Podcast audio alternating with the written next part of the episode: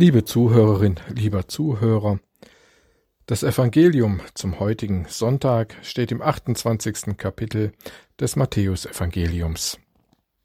Die elf Jünger gingen nach Galiläa auf den Berg, wohin Jesus sie beschieden hatte. Und als sie ihn sahen, fielen sie vor ihm nieder, einige aber zweifelten. Und Jesus trat herzu und sprach zu ihnen, Mir ist gegeben alle Gewalt im Himmel und auf Erden.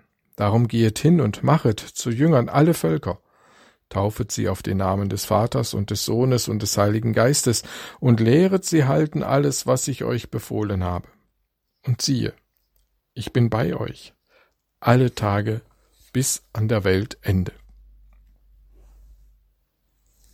Der Herrscher Die Szene könnte aus einem Fantasy- oder Science-Fiction-Film stammen der unsterbliche Allherrscher, gerade intronisiert, bestellt seine Botschafter ein, auf einem hohen Berg, und sie kommen und knien vor ihm nieder, alle stehen in einem gleißenden Licht, und der Herrscher des Alls beauftragt sie, in alle Welt zu gehen und die ganze Welt einzunehmen, sie untertan zu machen. Bombastische Musik setzt ein, die Beauftragten erheben sich, schlagen sich an die Brust, gehen ein paar Schritte rückwärts, dann eilen sie den Berg hinunter, um den Auftrag zu erfüllen. So könnten wir uns mit ein wenig Fantasie die Szene ausmalen. Und wären wir in einem Fantasy- oder Science-Fiction-Film, dann würden nun die Heere gesammelt, die Raumschiffe bestiegen und es ging los in den Kampf und Krieg um die Allmacht über das ganze Universum. Aber spulen wir nochmal zurück. Ja, tatsächlich. Da steht der auferstandene, unsterbliche Allherrscher auf dem Gipfel eines Berges. Und ja, er ruft die Repräsentanten nicht nur Israels, sondern seiner Herrschaft über die ganze Welt zu sich. Die, die vorher seine Jünger waren vor seiner Auferstehung, seine Schüler waren, die, die den irdischen Jesus Meister, Rabbi, Lehrer, Davidssohn, Messias nannten und ihn den Menschen Jesus von Nazareth Gottes Sohn nannten. Aber nun, er war derselbe und doch ein anderer, der Auferstandene angetan mit der Herrlichkeit des Himmels, mit der Majestät Gottes. Was Wunder, dass nun seine Schüler zweifelten, scheu sich vor ihm niederknieten wie Mose vor dem brennenden Dornbusch, wie das ganze Volk Israel am Fuße des Sinai. Sie alle hatten den Auferstandenen gesehen, diese elf Jünger, aber nicht in all seiner Machtfülle. Und nun bekommen sie einen Auftrag. Gehet hin und machet zu Jüngern alle Völker, zu meinen Schülern und Nachfolgern.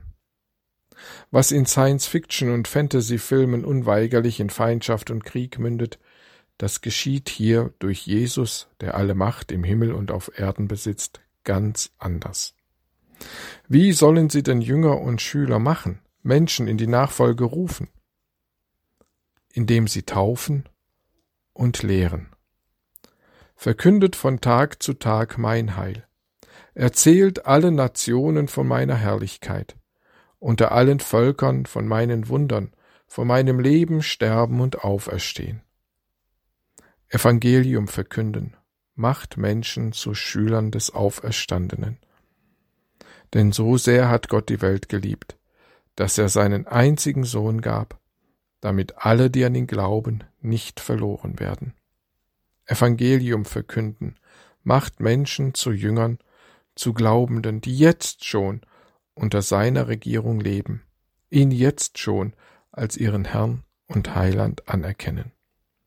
Durch das Verkünden des Evangeliums ruft Jesus Christus Menschen in seine Nachfolge. Dies ist nicht Sache dessen, der verkündigt, erzählt, berichtet. Schuster, bleib bei deinen Leisten. Wir haben von Jesus zu erzählen. Was er mit und durch unsere Worte macht, das ist und bleibt seine Sache. Aber es ist auch wahr, wo dein Wort, Herr, nicht soll gelten, worauf soll der Glaube ruhen? Der Herrschaftswechsel. Es war an einem Strand in Italien, dem sogenannten Teutonengrill, Da war ein kleiner Bub, der rannte durch die Liegeplätze, spielte ein wenig im Sand, selbstvergessen und fand anschließend nicht mehr zum Liegeplatz seiner Eltern zurück. Er irrte tränenverhangen hin und her, und natürlich suchten ihn auch seine Eltern verzweifelt. Da wurde er plötzlich an der Hand gefasst. Eine ihm fremde Frau schaute auf das Armband, das er am rechten Arm trug. Dort stand die Liegeplatznummer seiner Eltern. Die Frau brachte ihn zurück zu seinen Eltern. Ich erzähle die Geschichte, weil sie schön die Bedeutung der Taufe wiedergibt. Wer auf den Namen des Vaters und des Sohnes und des Heiligen Geistes getauft ist, weiß, wohin er gehört und kann nicht mehr verloren gehen.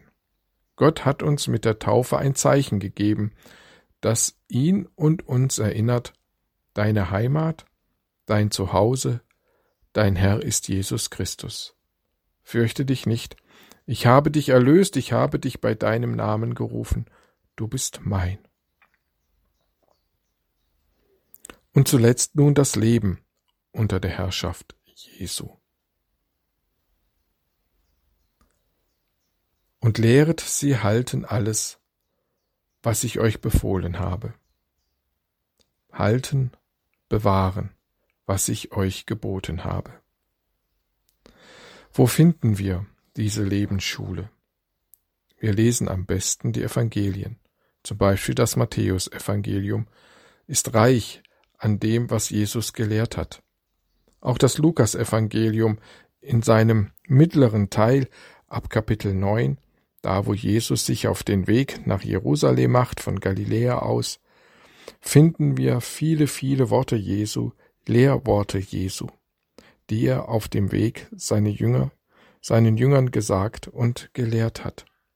Wenn wir das lesen, gehen wir in die Lebensschule Jesu. Denn siehe, ich bin bei euch. Diese Worte haben Abraham, Isaak, Jakob, Mose, Josua, David und die Propheten gehört. Siehe, ich bin bei euch. Die Gemeinde Jesu wird in den Rang der Großen im Reich Gottes gesetzt, in den Rang von Königen und Propheten. Unsere Gemeinde erhält diese Würdigung für den Auftrag, für die Aufgabe, für die Mission, die Jesus Christus uns zugedacht hat. Wir sind nicht auf dieser Welt, nur um uns selbst retten zu lassen von der Beziehungslosigkeit gegenüber Gott. Das ist genug, damit hat die liebe Seele Ruhe, meinen wir. Nein, wir haben einen Auftrag in dieser Welt, an dieser Welt und für diese Welt. Amen.